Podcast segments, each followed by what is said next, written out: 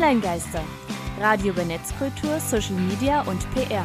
Mit Tristan Berle. Einen wunderschönen guten Tag. Und Christian Alner. Hallo, hallo.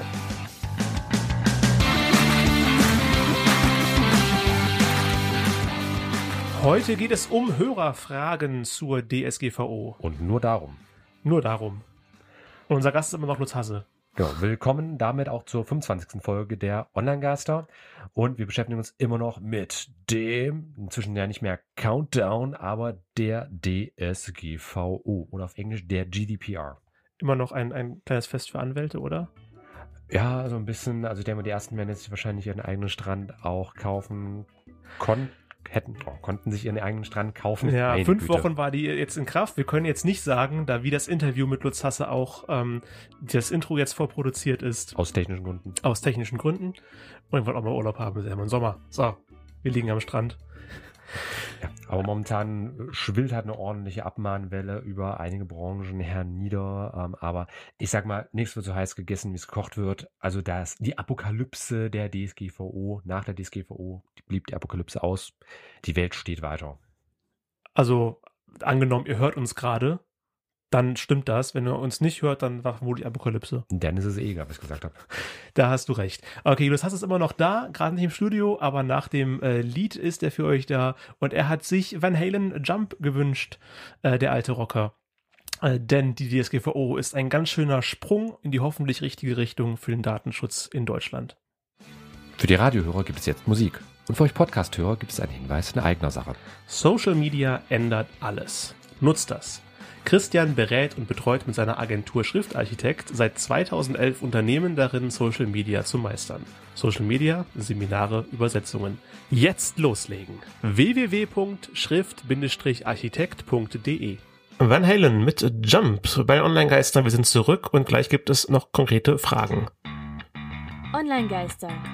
Thema der Sendung es geht immer noch um die DSGVO, die Datenschutz, äh, ne, Grundverordnung Dingens. Und wir haben Lutz Hasse da, den äh, Datenschutzbeauftragten des Freistaates Thüringen. Und einige äh, Hörer haben uns Fragen zugeschickt, die wir äh, dir gerne stellen würden. Aus Bremen kommt eine anonyme Frage.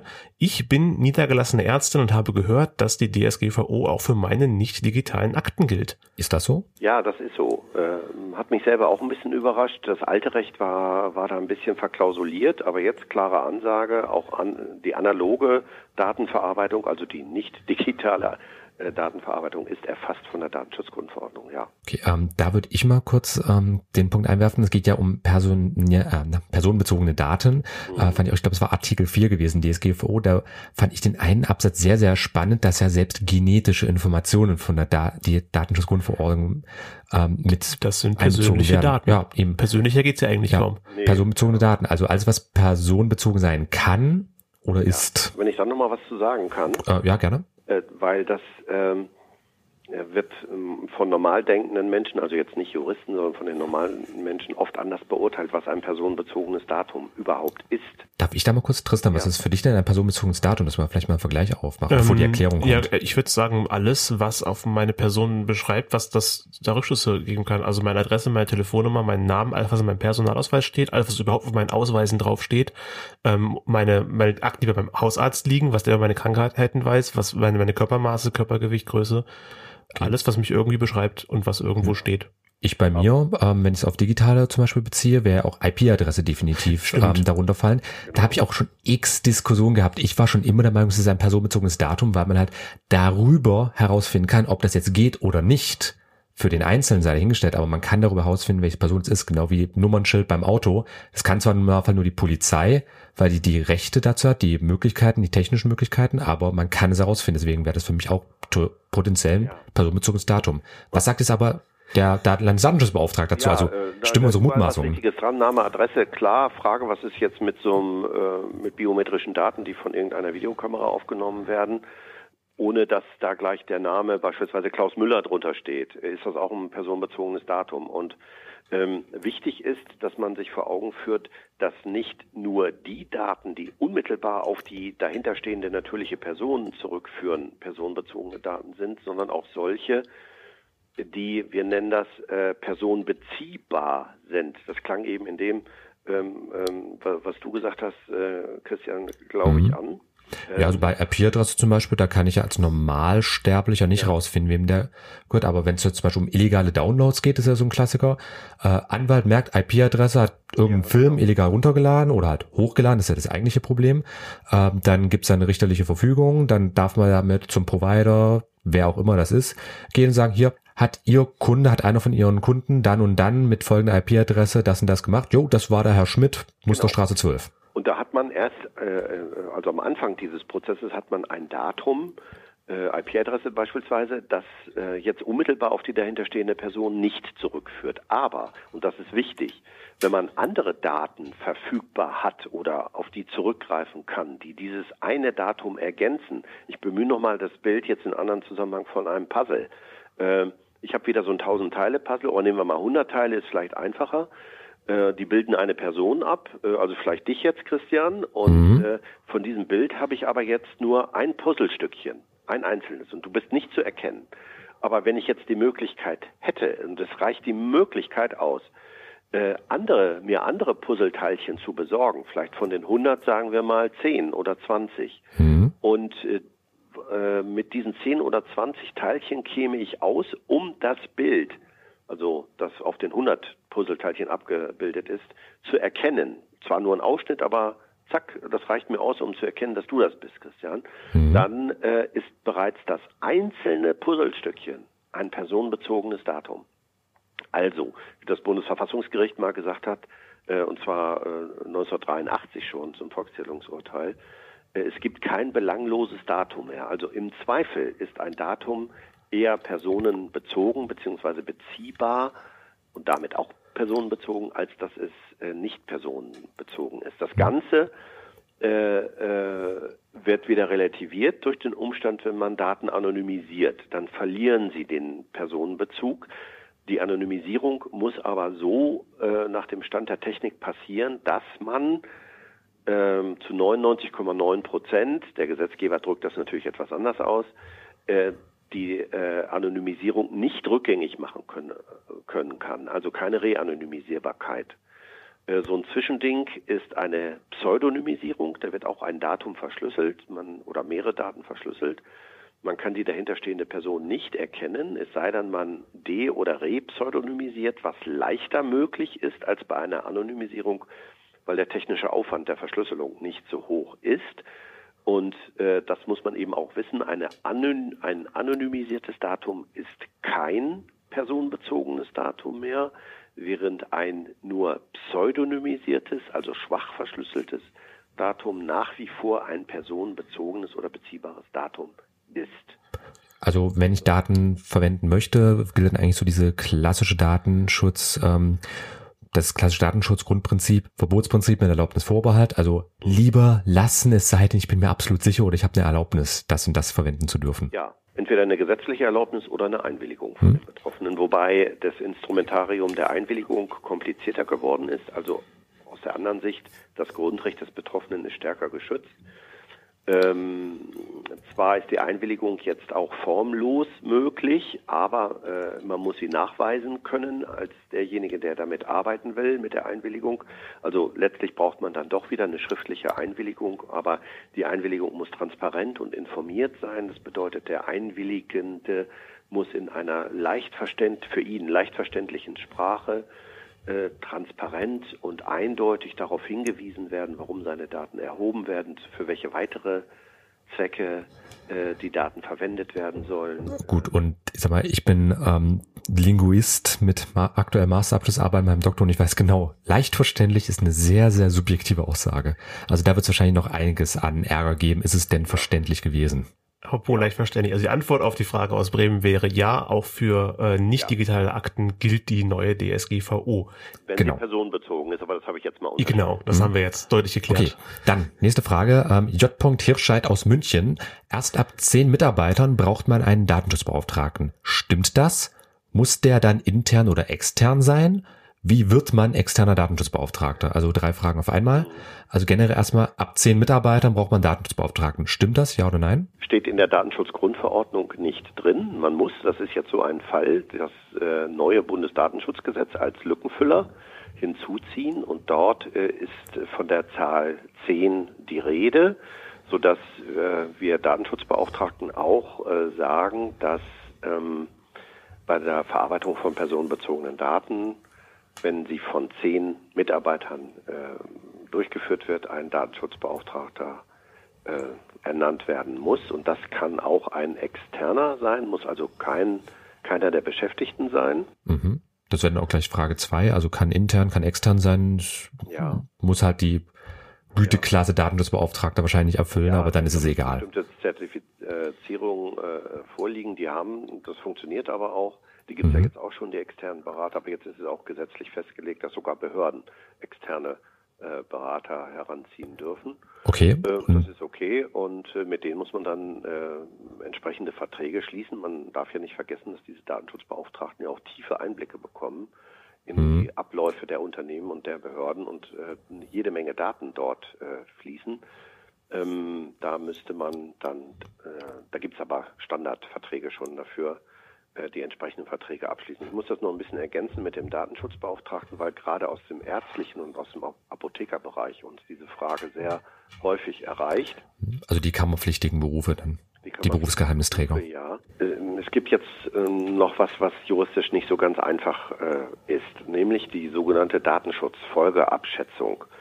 Da haben wir noch eine andere Frage, wo genau das kommt. Ja. Also da können wir gerne nochmal detaillierter dann drauf eingehen. Vielleicht kann ich es hier abkürzen, wenn man eine mhm. Datenschutzfolgeabschätzung machen muss, dazu vielleicht gleich später mehr, mhm. äh, dann äh, muss man immer einen Datenschutzbeauftragten bestellen, auch wenn man weniger als zehn Mitarbeiter hat, die sich mit Datenverarbeitung beschäftigen. Und gerade so im ärztlichen Bereich kann es schon mal äh, passieren, dass bei einem hohen Risiko, also möglich ist, das ist jetzt nicht äh, der Stand, Standard, aber dass bei speziellen ärztlichen Berufen vielleicht ein hohes Risiko besteht äh, für die Privatsphäre der Patienten wegen der Datenverarbeitung und äh, in einem solchen Fall müsste immer ein Datenschutzbeauftragter bestellt werden. Okay, dann würden wir gleich auf die Frage mal eingehen, wozu brauche ich eigentlich eine Datenschutzfolgeabschätzung ja, oder eine DSFA? Ja, das ist jetzt was Neues. Äh, das gab es bisher nicht, jedenfalls nicht in dieser Form. Und man muss als, als Datenverarbeiter sich die Frage stellen, ähm, besteht bei meiner Art der Datenverarbeitung ein Risiko, dass Daten gehackt werden, dass sie nicht sicher verarbeitet werden, dass mhm. die Daten besonders schutzwürdig sind, aber ich diesen Schutz nicht garantieren kann. Das sind aber also schon ziemlich viele weiche Sachen, so besonders ja, schutzwürdig. Ja, Was ist das dann alles? Ja, genau. Äh, das, es gibt leider noch nicht so viele Kommentierungen dazu und schon gar keine Gerichtsentscheidung. Das Recht gilt hier auch noch nicht. Aber mhm. die Datenschutzgrundverordnung spricht von einem hohen Risiko. Frage ist natürlich, was ist ein hohes Risiko? Das ist ein bisschen höher als das normale Risiko. Okay, aber was ist das normale Risiko? Äh, das sind ganz einfache Fragen, mit denen wir uns auch beschäftigen und wir haben noch nicht auf alle Fragen eine Antwort, also vom, vom Umfang der Daten, von der, von der Güte der Daten, könnte von der, vom Schutz der Daten, dem technischen Schutz, technisch-organisatorische mhm. Maßnahmen nennen wir das, äh, könnte ein hohes Risiko für die Daten, äh, die dort verarbeitet werden, bestehen. Und wenn das so ist, dann muss derjenige, der die verarbeitet, sich die weitere Frage stellen, kann ich dieses Risiko minimieren? Indem ich ähm, erhöhten weiteren technischen Aufwand betreibe, mhm. mir Software anschaffe, um die Daten besser zu schützen, ähm, vielleicht ähm, einen ja. Mitarbeiter einstelle, der äh, versiert ist ähm, als Administrator, als IT-Leiter, um die Daten zu schützen, komme ich dann zu dem Ergebnis, okay, hier besteht zwar ein hohes Risiko, aber ich kann dieses Risiko einfangen, ich kann es minimieren. Dann äh, ist das okay, wenn das aber nicht der Fall ist, dann äh, muss ich sogar den Landesdatenschutzbeauftragten informieren, dass ich hier also ein erhöhtes Risiko habe und ich kann es nicht selber einfangen, dieses Risiko. Äh, Landesdatenschutzbeauftragter, bitte hilf mir. Und da muss man sehen, ob man Hilfe leisten kann. In aller Regel ist das möglich. Ähm, wenn aber nicht, dann müsste man überlegen, hm, wie geht man mit dieser Datenverarbeitung jetzt um. In jedem Falle aber ist äh, bei diesen Fällen der Datenschutzfolgeabschätzung einen Datenschutzbeauftragter zu bestellen. Okay, oder halt dann eben, wenn es eine größere Sache wird, dann muss Superlutz kommen im Grunde, also eben der Landesdatenschutzbeauftragte. Ja, aber ich bin nur ähm, für Thüringen zuständig, da will ich gleich sagen. Okay. Nicht für ähm, aber da wäre jetzt meine Frage noch, das war halt auch der letzte Punkt von ähm, Herr Frau Hirscheid. Äh, wie wird man externer Datenschutzbeauftragter überhaupt? Also gibt es da zentrale Kurse? Bietet ihr das bei euch ist zum Beispiel ein auch mit an? Oder was? Nein. Also das hört man immer wieder. Was ist das eigentlich? Nein, bieten wir, bieten wir nicht an. Äh, Es gibt Einrichtungen, aber die kann ich jetzt aus wettbewerbsrechtlichen Gründen nicht äh, nennen, Okay. weil Aber- sich da Konkurrenzunternehmen Aber es gibt sie. Mhm. sie und dort kann man sich als äh, beispielsweise betrieblicher Datenschutzbeauftragter äh, ausbilden lassen, wird zertifiziert und dann kann man loslegen. Okay, also das ist einfach ein Zertifikatskurs dann. Ja. Okay, also insofern äh, an unsere Münchner, Münchnerinnen, äh, wie wird man externer Datenschutzbeauftragter? Ich sag mal, recherchiere. Es Ja. gibt Zertifikatskurse dafür. Punkt. Okay, äh, die Walter von äh, Alva UG, ALWA UG, sagt Mhm, mir gerade nichts, äh, fragt, laut DSGVO soll es ein Wett- Werbewiderspruchsrecht geben. Darf ich meinen Kunden oder Geschäftspartnern überhaupt noch Post schicken? Mhm. Also wenn die Frage so gestellt wird, äh, kann man ja davon ausgehen, dass der Angeschriebene bereits Kunde ist. Ich, ich so Kunde oder Geschäftspartner? Äh, ja, in dem Fall. Hm. Und äh, dann kann man das, äh, kann man diesen Kunden natürlich problemlos anschreiben, weil offenbar hat er sich ja auch in der vergangenen äh, Zeit nicht darüber beschwert, angeschrieben zu werden. Er, er ist ja Kunde. Und äh, die Regelung ist so, äh, war aber auch bisher schon so, dass man mittels eines Widerspruches die äh, Werbung unterbinden und äh, verbieten kann. Das, das ist so, ja. Okay, also ändert da sich man sich da jetzt nicht wirklich halten, was. Da, da muss man sich Mhm. dann auch dran halten als Werbender. Okay, aber da gibt's dann jetzt nicht wirklich einen gewaltigen Unterschied äh, zur aktuellen Situation. Nee. Unsere ganzen äh, Hörer, die Fragen eingeschickt haben, fragen sich natürlich, hoffen natürlich, dass sie nicht das Gesetz brechen durch die neue Gesetzeslage. Wer sich darüber nicht schert, äh, sind Judas Priest. Die haben nämlich das Lied Breaking the Law geschrieben und das wird jetzt gecovert, wunderschön auf einem Piano von Knockator. Sag mal, Christian, jetzt reden wir in der Sendung so viel über das ganze Social Marketing und die Werbung, die es da gibt. Kann man sich noch irgendwie weiterbilden, außer nur einen Podcast zu hören? Ja, es gäbe eine Ausbildung zum Digital Consultant. Was macht denn ein Digital Consultant? Wenn dich das interessiert, ich biete da mit meiner Agentur Schriftarchitekt seit einiger Zeit das als Zertifikatskurs an. Drei Wochen online oder offline kannst du es buchen, also eben auch zu Hause in der Unterhose. Gibt am Ende auch eine Zertifizierung durch den Bund der Selbstständigen, der älteste deutsche Gewerbeverband. Das klingt ich, zumindest hochoffiziell. Ja. Und das Wichtigste ist einfach, diese Kurs zum Digital Consultant macht dich auch fit für den digitalen Arbeitsmarkt. Also Zertifikat an Lebenslauf dranklammern und du bist quasi schon eingestellt. Definitiv. Also wer sich in die digitalisierte Wirtschaft integrieren möchte, alle Infos unter www.schrift-architekt.de. Ich sage ja immer www.schrift-architekt.de. Die Coverversion von Knockator vom wunderschönen äh, Lied Breaking the Law bei den Online-Geistern sind wir wieder zurück. Online-Geister. Thema der Sendung.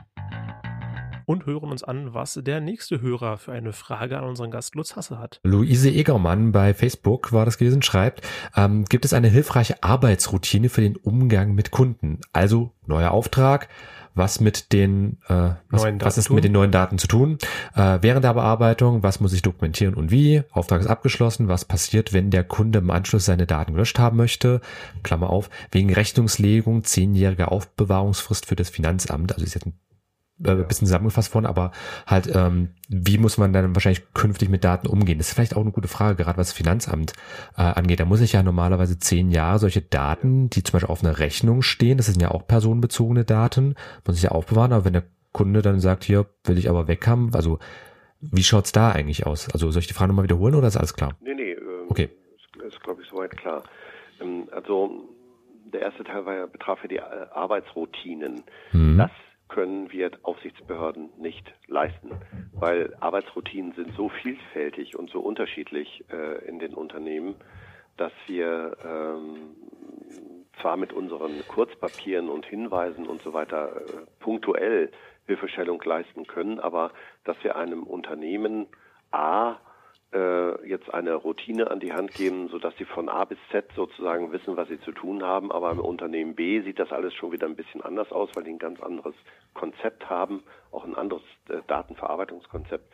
Ähm, nee, ich, das ist jetzt so in, im Sinne dieser Fragestellung, dass wir so ein rundum sorglos Paket äh, liefern können, äh, gibt es jedenfalls noch nicht. Ähm, kann man drüber nachdenken, aber ich weiß gar nicht, ob das ob das überhaupt ginge, theoretisch. Leistbar scheint es mir jedenfalls nicht zu sein, jedenfalls nicht derzeit. Also wir gehen ganz schön in die Knie, was mhm. die äh, Anfragen äh, anbelangt.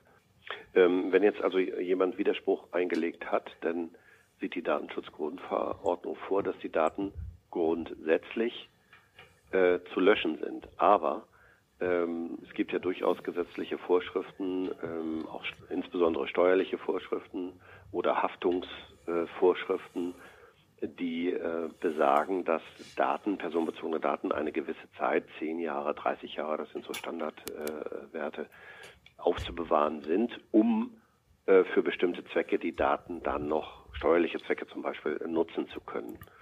Und äh, für diesen Fall äh, gelten natürlich die gesetzlichen Vorschriften. Man kann vor Ablauf dieser Fristen, darf man diese Daten nicht löschen. Im Falle eines Widerspruches muss man sich dann aber überlegen, ob man die Daten des Widersprechenden wirklich äh, nur für diese beispielsweise steuerlichen Zwecke benötigt, dann darf man sie auch nur für diese Zwecke noch nutzen und nicht äh, für die anderen Geschäftszwecke, für die man die Daten ja ursprünglich mal erhoben hat, weil insoweit ja ein Widerspruch vorliegt. Also da muss man dann ein bisschen trennen. Widerspruch bedeutet also nicht automatisch alles löschen, sondern man muss gucken, muss ich die Daten sogar, weil es das Gesetz vorsieht, äh, weiter aufbewahren.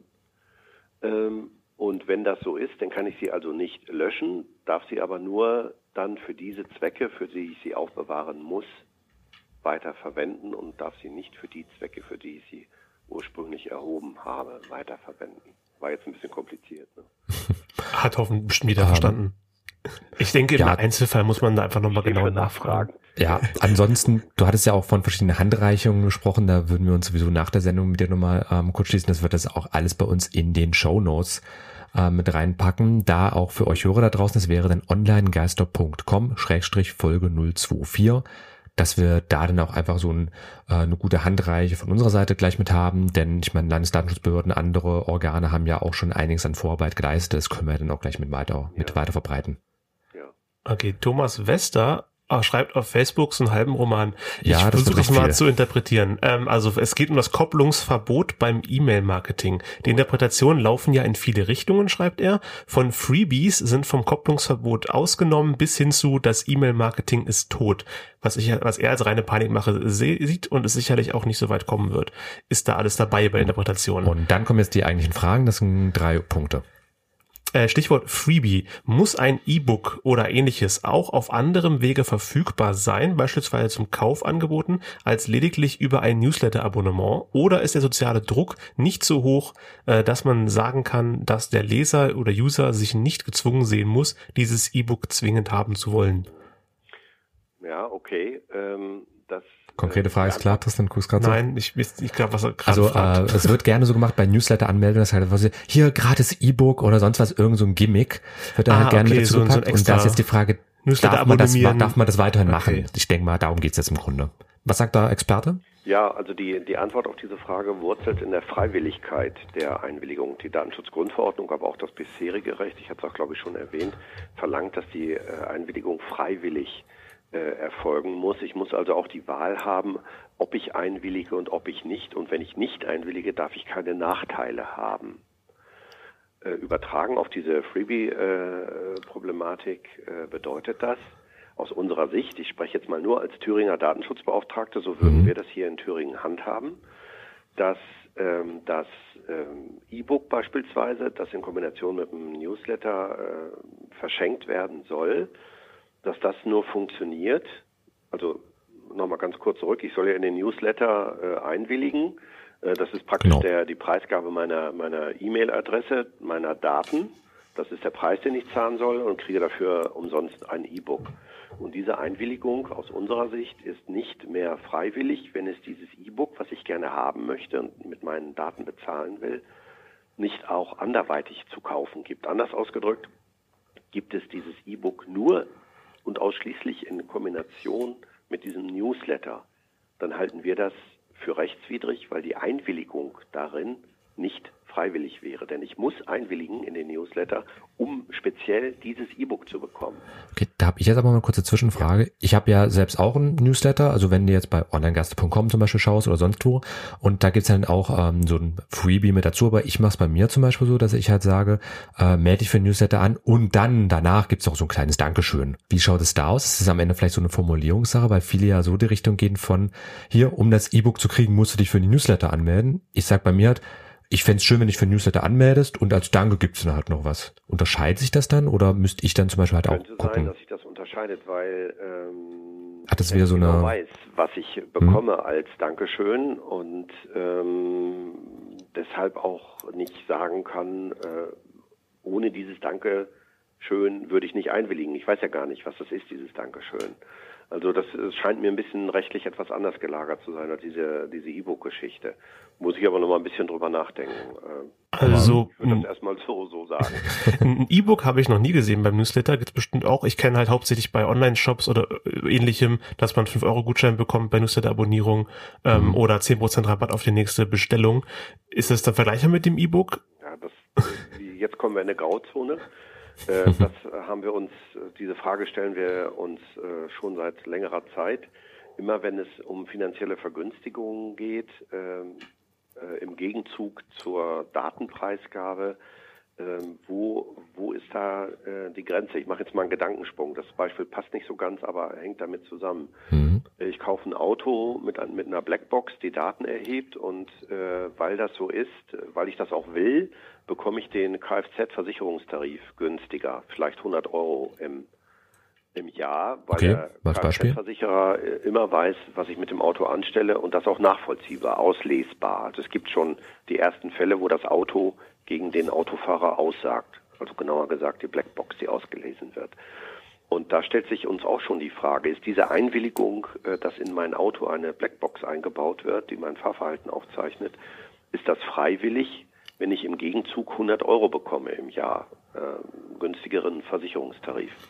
Das ist aus Wo meiner Sicht, an? das ist aus meiner Sicht aber auch so dieser Klassiker bei allen sozialen Netzwerken. Von du Ja. kannst Facebook, Twitter, was auch immer kostenlos nutzen. Im Gegenzug werden wir halt so ein paar Daten für Werbezwecke, sonst was von dir äh, abgreifen. Aber dafür bekommst du ja alles kostenlos bei uns, so dieser Kuhhandel eben.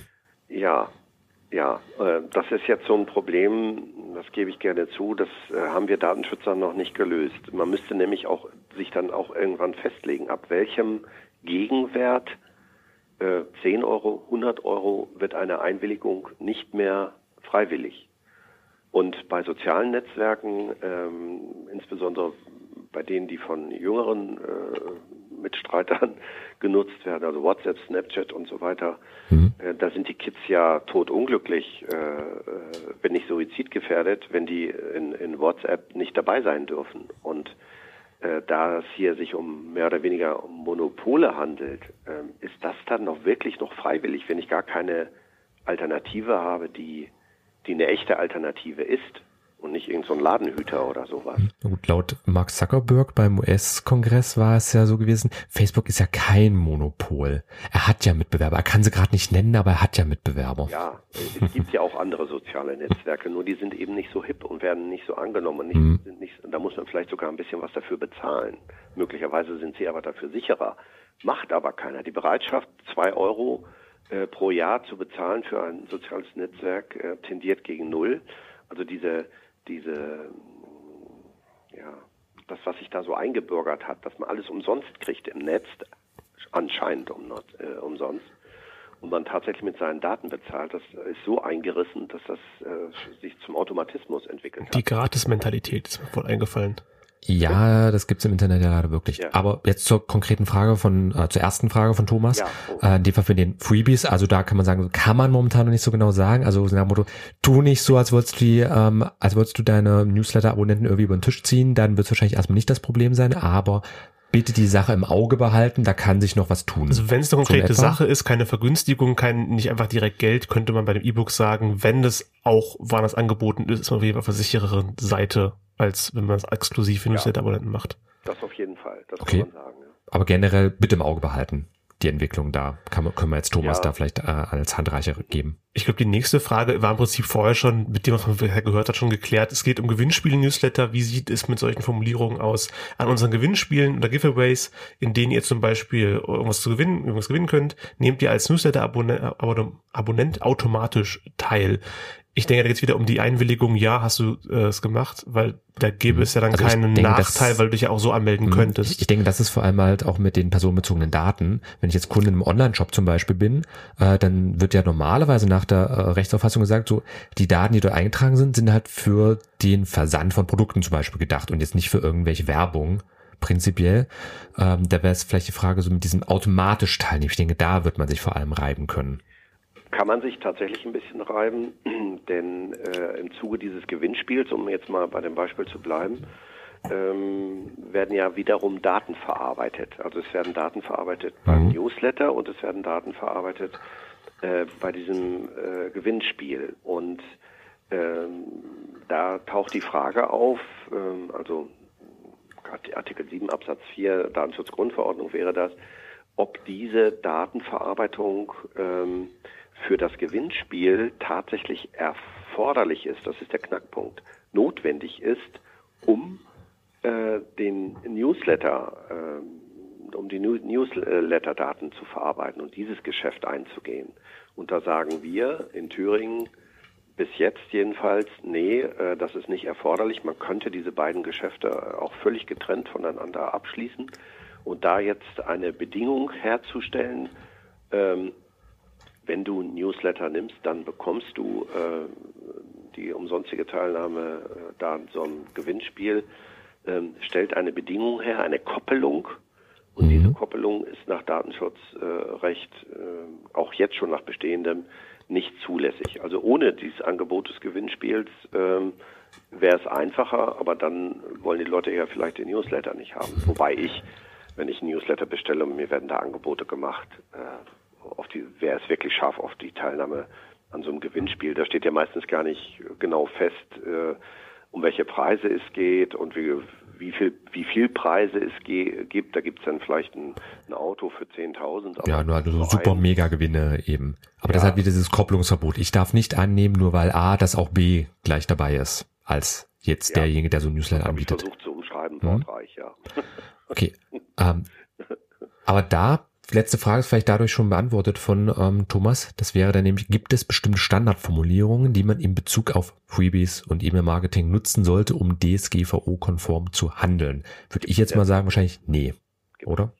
Gibt's, ich kenne keine. Okay, also ich denke mal, er meint wahrscheinlich sowas wie äh, Disclaimer, was ja immer noch so rumgeistert, was eigentlich auch totaler Bullshit ist. Ich sag's mal so, wie es ist. Mhm. Ähm, ja. Aber da machen wir es halt kurz um. Okay, dann habe ich nämlich noch eine Frage, kurz abschließend. Ähm, das wäre jetzt konkret an euch. Wird es bei Behörden wie das Landesdatenschutzbehörde zum Beispiel Vorlagen für Standardauftragsverarbeitungsverträge geben? Äh, die wird es geben, die yes. äh, gibt es in, also zur alten Rechtslage gibt es die schon. Zur neuen Rechtslage äh, sind die in Arbeit. Es gibt Formulierungshilfen bereits, hm. aber äh, wir sind auf der Zielgeraden, dass es solche äh, Vertragsmuster gibt. Gab es bisher auch schon und äh, wird es wieder geben.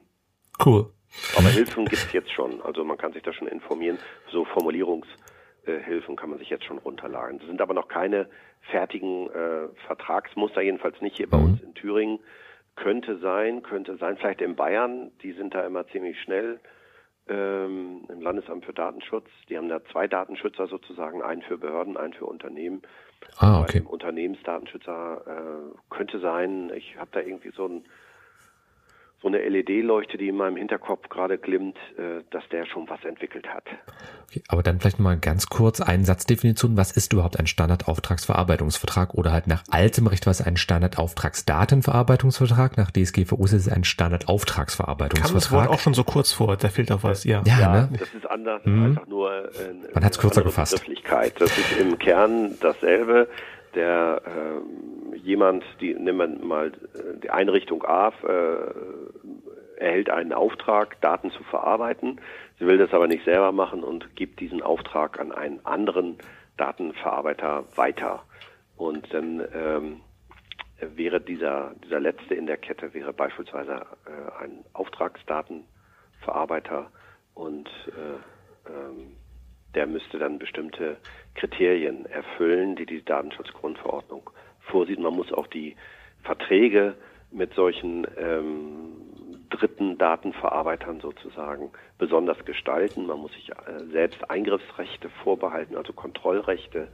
Man muss klären, welches Datenschutzrecht gilt. Äh, also falls es, falls es jemand im Ausland ist, das ist ganz wichtig, dass man dann das europäische Datenschutzrecht äh, vereinbart und äh, dass er auch gewisse Nachweispflichten erfüllen muss, der Auftragnehmer, also der Auftragsverarbeiter. Also der heißt nicht mehr Auftragsdatenverarbeiter, sondern Auftragsverarbeiter. Und da hat man vier Buchstaben immer, nee, fünf Buchstaben immer ja, gespart. Ja, Das, das, das läppert sich, wenn das überall steht. Ja, klar, das spart Tinte.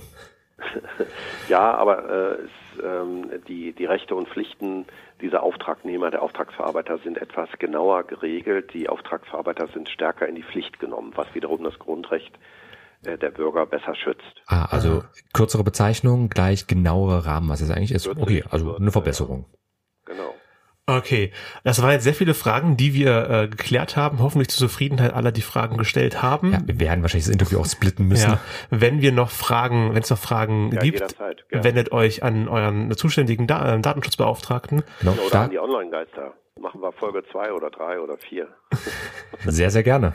Ja, Ja, vielen Dank. Das waren alle Hörerfragen, die wir jetzt vorliegen hatten. Wir konnten zum Glück alle beantworten, die zum Zeitpunkt der Aufnahme bei uns eingegangen sind.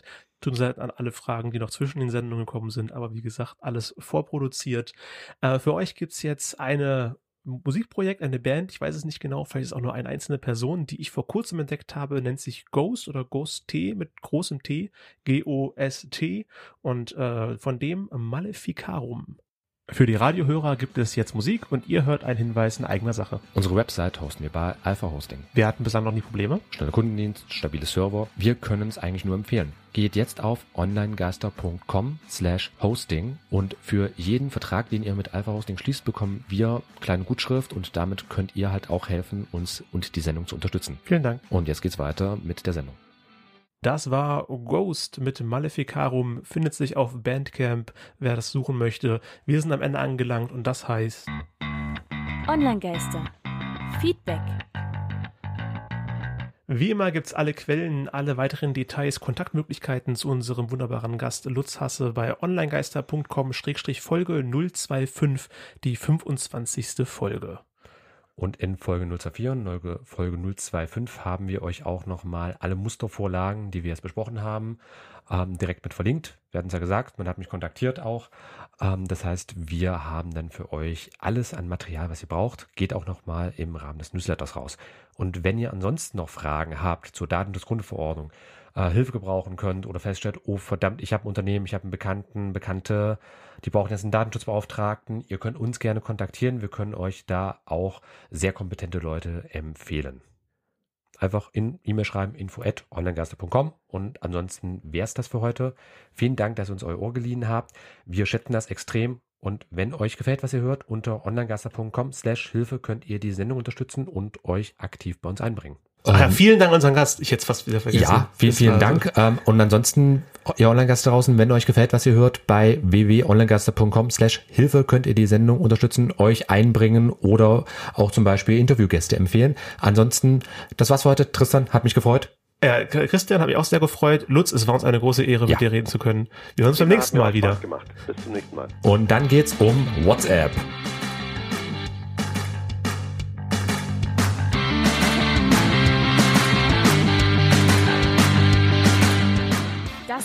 Online-Geister.